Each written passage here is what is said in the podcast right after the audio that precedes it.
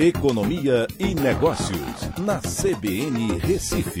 Oferecimento Cicred Recife e Seguros Unimed. Soluções em seguros e previdência complementar.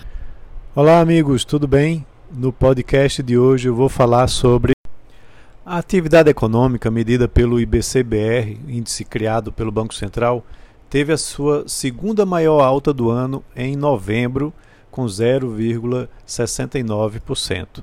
Na parcial de janeiro a novembro, o índice apresenta um acúmulo de 4,59%.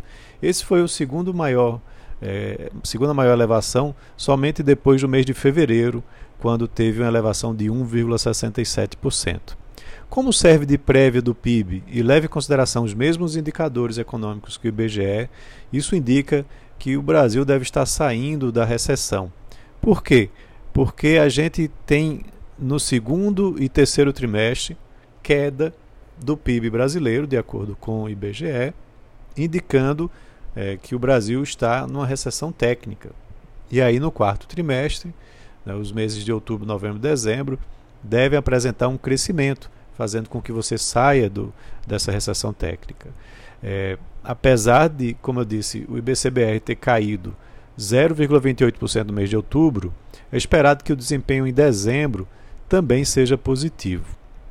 O IBCBR está em 138,08 pontos, abaixo do nível pré-pandemia de fevereiro de 2020, quando estava em 139,48 pontos, mas pode encerrar 2021 acima desse patamar, recuperando todas as perdas econômicas causadas pela pandemia.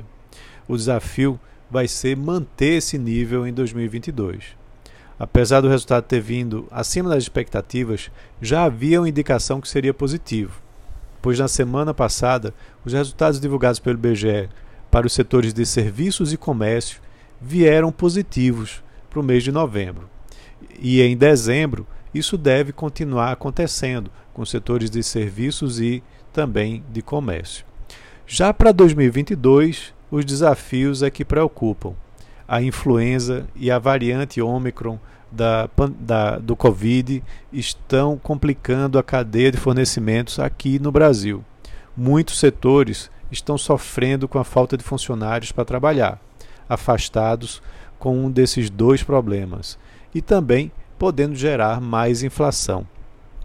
Apesar da inflação ceder até o fim de 2022, como é previsto, ao longo do ano a preocupação também se apresenta com as incertezas do destino eleitoral que afetará a economia e dos juros mais altos que reduzem o consumo das famílias, os investimentos das empresas e também o seu capital de giro que ajuda no dia a dia delas. Então é isso, um abraço a todos e até amanhã.